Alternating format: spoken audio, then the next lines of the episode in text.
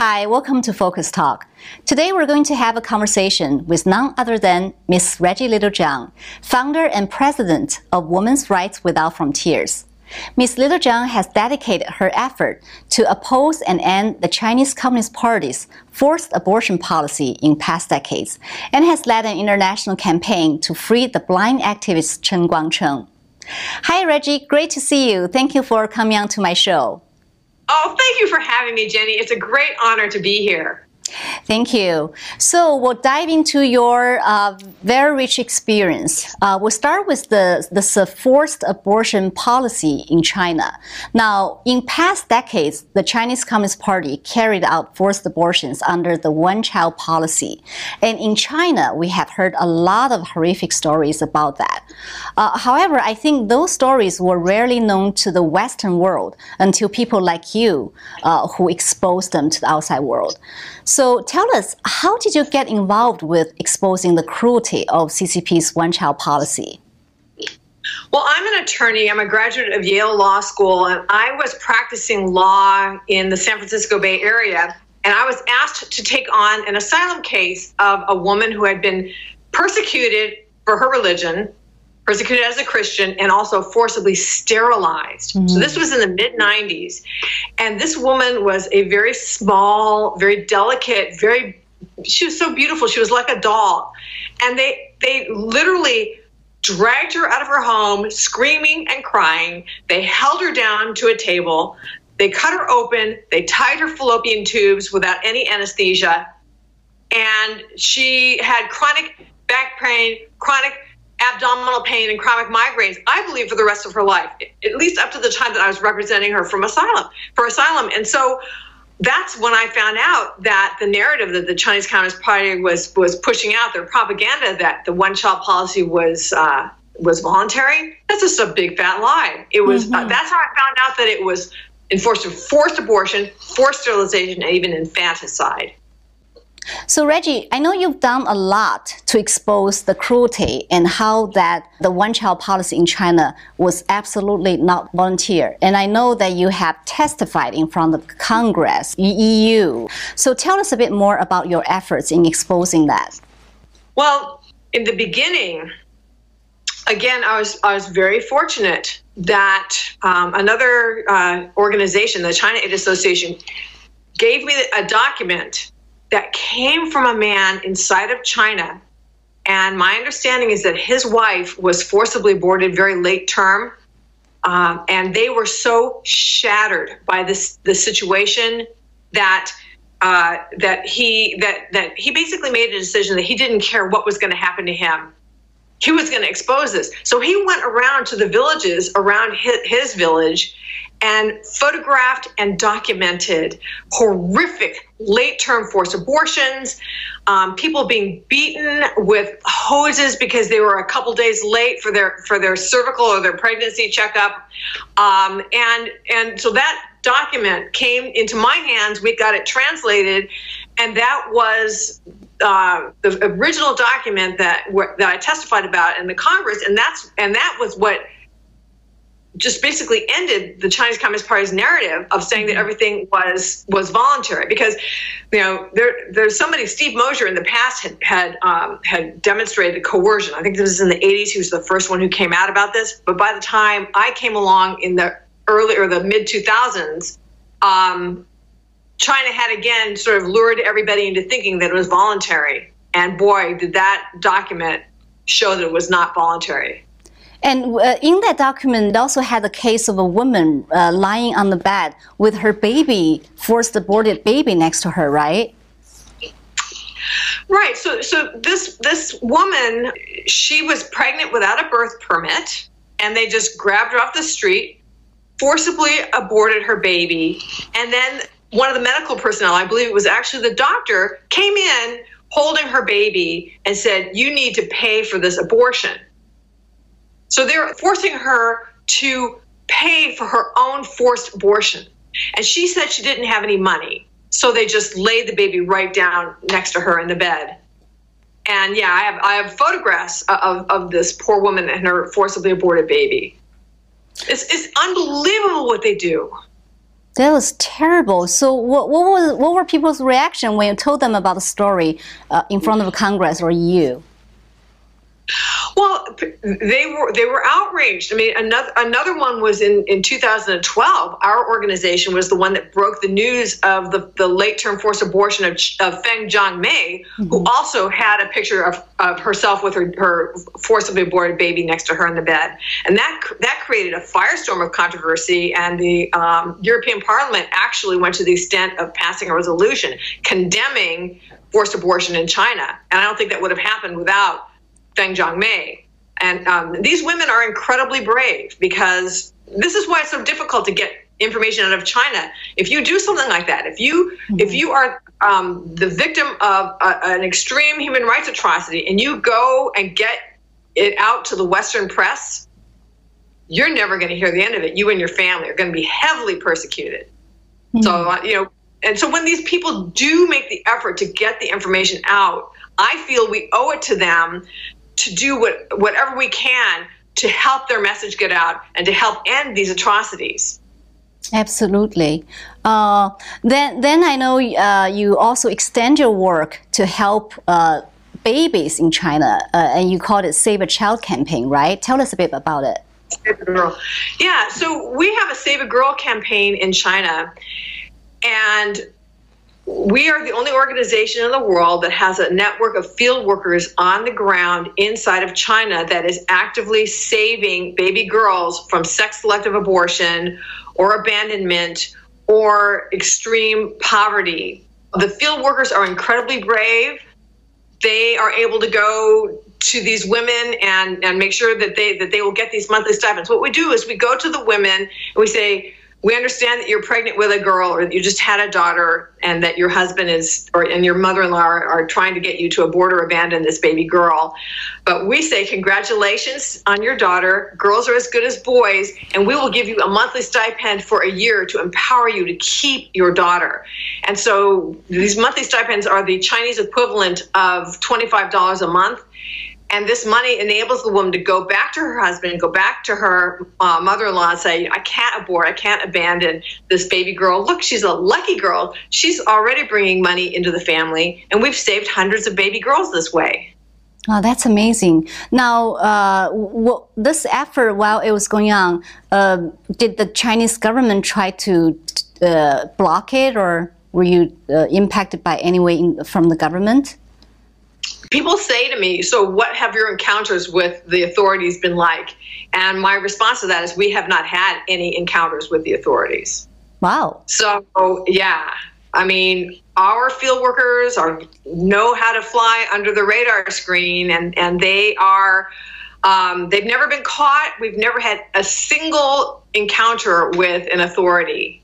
So, and I think that that has a lot to do with prayer. I mean, we cover them with prayer. We pray that God will hide him under the shadow of his wing.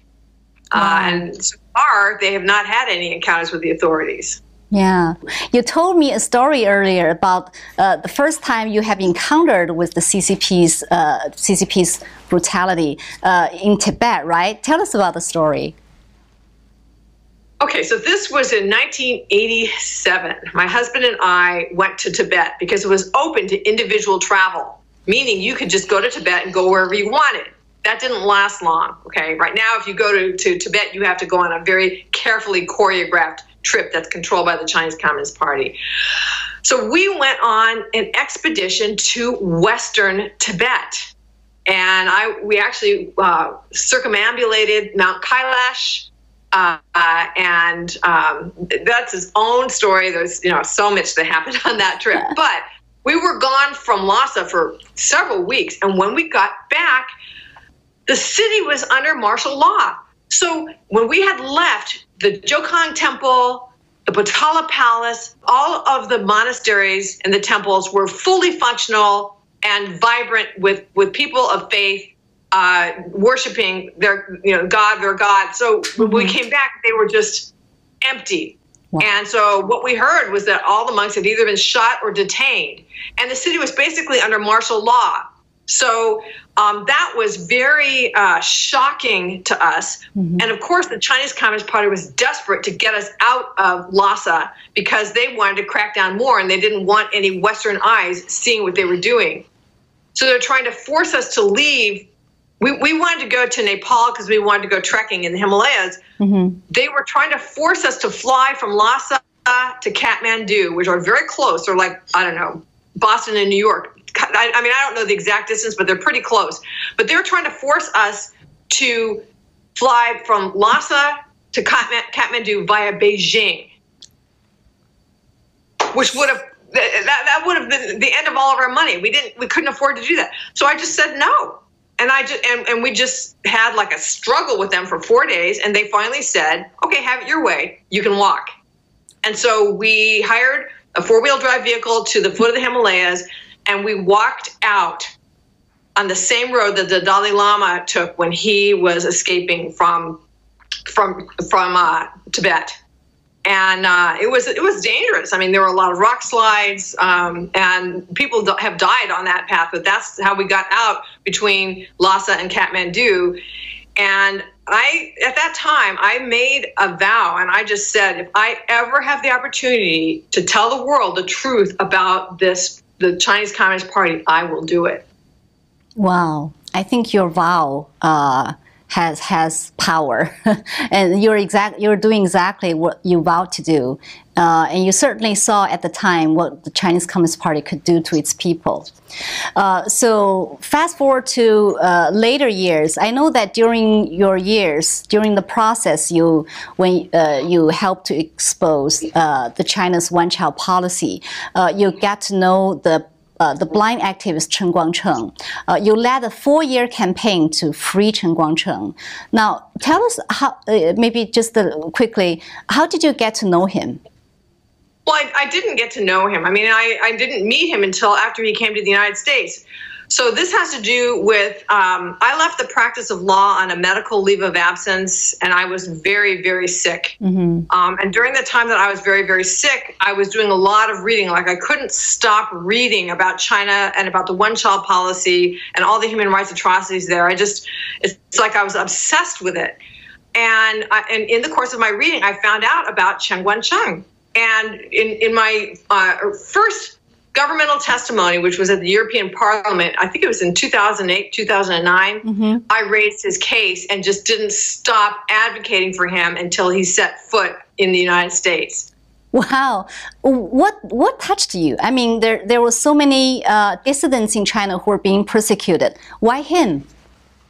Ah, I don't, I don't know. It's, I think I think part of it was that he was working on my on the issue I was working on. So mm-hmm. you know he had done a lot of things, but the thing that got him into real trouble was when he um, exposed the fact that I think it was 230,000 forced abortions and forced sterilizations in Linyi County, which is where he was in one year. And when he went public with that, that's when they just came crashing down on him and on his family like a ton of bricks. And I just um, was so uh, uh, gosh, I guess I, I, was in awe of his courage, the, hmm. the, awe of his courage, because it's one thing people say to me, "Oh, you're so brave." You know, I'm not brave. I'm, I'm in a, you know, I am speaking from U.S. soil. I have freedom of speech. The people who are really brave are people like Chen Guangcheng, his wife Yuan Weijing, and people who are on Chinese soil, standing up to the Chinese Communist Party and that's what he was doing and his situation just was just broke my heart and i just said you know I, i'm not going to stop until he's free well, you know, I, I feel you, you probably have some kind of a predestined relationship with China and Chinese people. And you, you certainly have done a lot. I mean, to me, those, that, that, that's courage. Uh, I, I wanted to ask you what motivated you, but before I asked you that, I wanted to uh, I have to ask you this one more uh, thing because this is an also amazing thing I want our audience to know that uh, you have helped the Chinese dissident Zhang Lin. Now, we don't have time to go into Zhang Lin's story, but while Zhang Lin was detained in China, uh, you managed to get her two daughters out to the United States, and you uh, even raised the younger one, Annie, in your home ever since she got here, uh, that was in 2013, she was 10 at the time, now she's 18. Now, raising a girl and embracing her uh, to be part of the family is a major commitment. Uh, what made you to make up your mind to do that? Well, two things. Number one, Zhang Lin is incre- incredibly brave. He's another one of these people just to be in awe of. You know, and, and I, we, we don't have time to get into his story, but he has been jailed and tortured repeatedly and every time he gets he got out he would go and again expose more atrocities knowing that he was going to get jailed and tortured again you know so it and, and so me so he so when he saw he's going to get jailed and tortured again um, he got word out to me through a mutual friend of ours saying mm-hmm. look could you please you know, take Annie in the United States. Um, you know, she can't lead a normal life here. And it seemed to me the least I could do for this incredibly heroic dissident would be to take his daughter and help him by raising her, you know, in, in, in our home and giving her a normal life. And that's what she got here in our home. She was here between ages 10 and 18, and um, she was not being chased by the CCP. She was not being surveilled, harassed uh, you know, she's called China's youngest uh, prisoner of conscience, mm-hmm. and uh, so so, and she was able to dream dreams and just be a normal kid. And she so, even played piano at Carnegie Hall, right? This is the amazing thing: is when she came to our home, we had have a piano, and she just started sounding out tunes just with one finger, and she did it over and over again. So I finally said to my husband why don't we get her piano lessons? You know, she doesn't speak English, so she can't do any schoolwork, but music is a universal language, and let's get her a Mandarin speaking piano teacher just so that she'll have something positive to do with her time until she learns English. And little did anyone know what a blazing talent she has. And within three years, she won a competition to play at, at Carnegie Hall. So uh, this, this to me is sort of symbolic of the, the, the girls that are being aborted and abandoned in China, their beauty, their talent, their love, um, every one of them is a pearl, a pearl of China. Yeah, and they're able to shine uh, in America, in this land of uh, opportunity and land of freedom. So, what motivated you to do so many, uh, so many things for people you have not met? I have to ask you this question. Well, I'll say this um, with respect to the one child policy and the forced abortions. Um, I had a couple of miscarriages. So, I mean, that's obviously very personal, but I had, I, of course, had never, I had never experienced the violence of a forced abortion. Um, but I had experienced losing babies that I wanted. And so when I heard about the women who were being forcibly aborted in China um, or pressured to abort their baby girls, mm-hmm. it hit me on a gut level that I don't think it would have if I had not suffered those miscarriages. And in a lot of ways, um, you know, I feel like my my mission in China is in honor of the two babies that I lost. But I also feel that um, that in some ways that God blessed me with um, Annie and her older sister Rita you know that I, that I lost two babies, but he gave me Annie and Rita. So um, God is good. Wow. I know you had the rare opportunity of uh, volunteering for uh, Mother Teresa's Missionaries of Charity for six weeks. So, what was that experience like, and how, how, did it inspire you uh, for your future work? Well, Mother Teresa is um, was a, an incredible saint, and uh, we could do a whole episode just on Mother Teresa. I have so many stories because she was trying to encourage me to become a member of her order, mm. and I probably would have if I hadn't been married. Um, which is something my husband and our son don't really like to hear, but I would have had a very different life. Um, but but she did inspire me in my work because she has a home called Shishu Bhavan in Calcutta. Mm-hmm. And that is a home for abandoned babies, and almost all of them are baby girls. And she started that home, I understand, when she found a baby girl in a trash can. And so going in there and helping with those those Indian baby girls um, definitely inspired me as well to want to help the, the baby girls in China. Wow. Uh, okay, tell us a bit more. What was the experience like? Like uh, you worked with her for six weeks, right? Or, or maybe not with her every day, but uh, what was the experience like? Okay. you're going to get me started. I don't know if you're going to be able to stop me. Oh. Um, okay. So, Mother Teresa was an incredibly loving, humble soul. So we went, my husband and I went to her um, home called Mother Teresa Bavon to volunteer. She personally greeted us. Mm-hmm. She held our hands in her hands. Um, she made me her apostle of the rosary.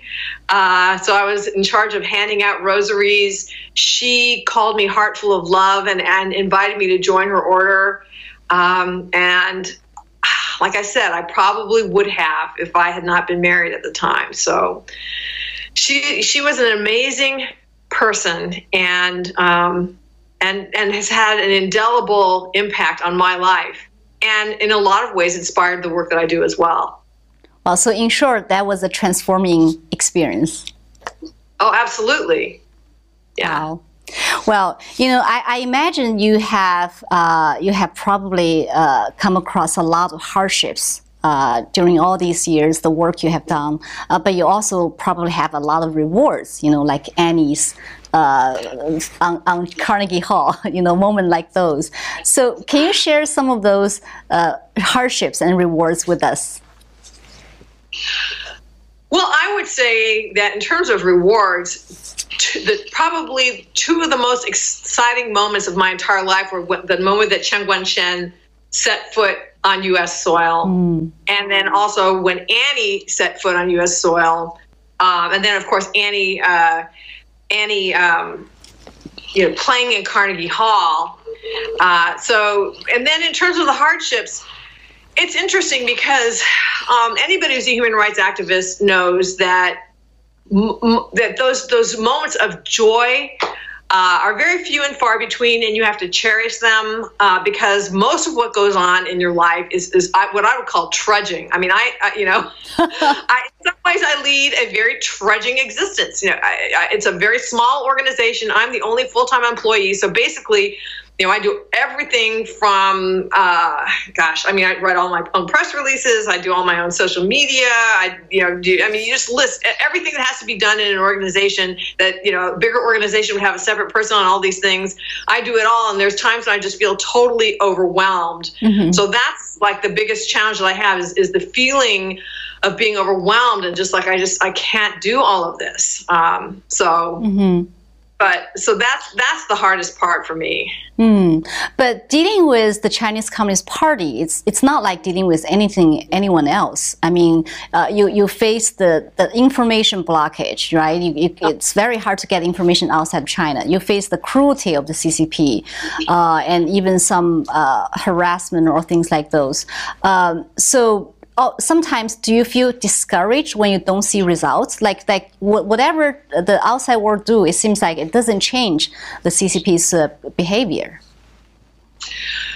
I believe that what we do does change the CCP's behavior. Uh, you know, they say that it doesn't, but you talk to Chen Guangcheng, you talk to other dissidents, and they will tell you that when there is like a demonstration on their behalf or a press conference on be- their behalf in the United States, mm-hmm. they get treated better in China.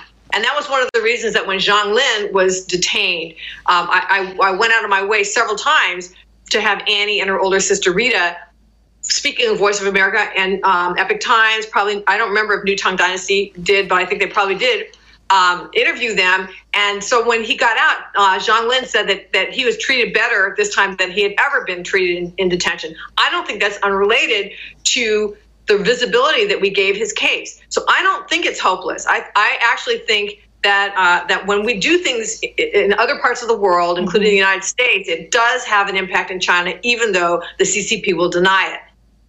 Well, it's so inspiring to hear that. Um, so, what do you think are the root causes uh, of so much suffering in China? Well, I personally, and this is just my opinion, mm-hmm my my personal opinion is that the root causes of the suffering in China is that the Chinese Communist Party um, is a brutal totalitarian regime, and they don't. Number one, they are not elected; they just took over. Mm-hmm. Okay, so there's no social contract between them and their people. They, you know, so so that's that, and and they don't believe in God. So there's there's this very different approach between, for example, the founders of our country, the United States, and the founders of the Chinese Communist Party, where they believe that they are God. They believe that you don't have a right unless they give it to you. Mm-hmm. Yeah. Whereas yeah.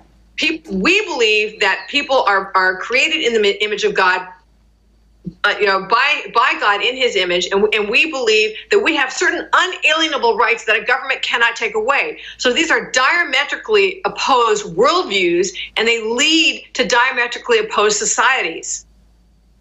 Yeah, I think I, I think you're absolutely right. Uh, they think. I mean, oftentimes we say they're atheists, but actually they think they're God. So the, basically, in China. Um, people are really suffering, but it's the Chinese Communist Party regime uh, that's having all the power and the money.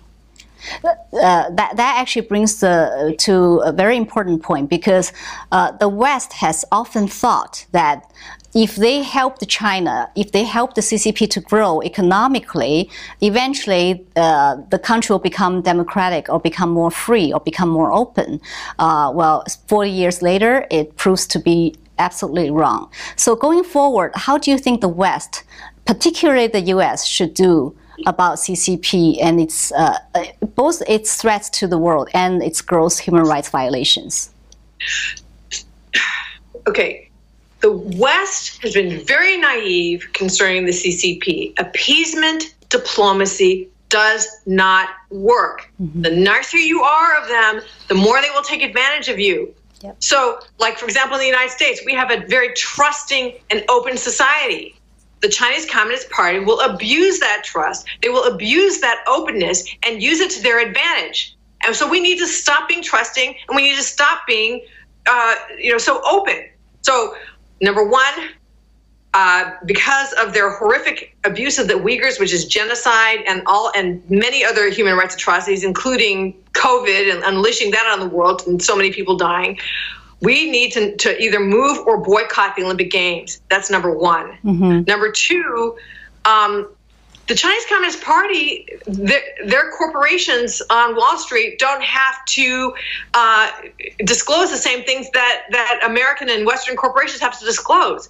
And so we're taking a big risk by investing in them because we don't really know what's going on inside of those corporations. So we should sever economic ties. And number three, you know, the, the West believes in science that we should be sharing and collaborating, and everybody should add to um, you know to the analysis and we're all we're better together. Well no because what china does is they have this military civil fusion yep. and any scientific information you give them can go, can go to their military. We need to cut you know cut scientific collaboration. We need to just cut ties with them because they will use us in every way that they can yeah, you don't really collaborate with a, th- uh, a thief, right? or, or a killer, right. basically. Right. Yeah. Right. So, so yeah, I, am sure that you, the work you have done and the work you are doing uh, will help more people to realize uh, the true nature of the Chinese Communist Party. Now, you mentioned uh, just now uh, a couple of times that you founded Women's Rights Without Frontiers. Uh, so this year is its 10th year, right? The 10th anniversary is coming up. Tell us a bit more uh, about what are your current focus and what's your vision for this organization going forward.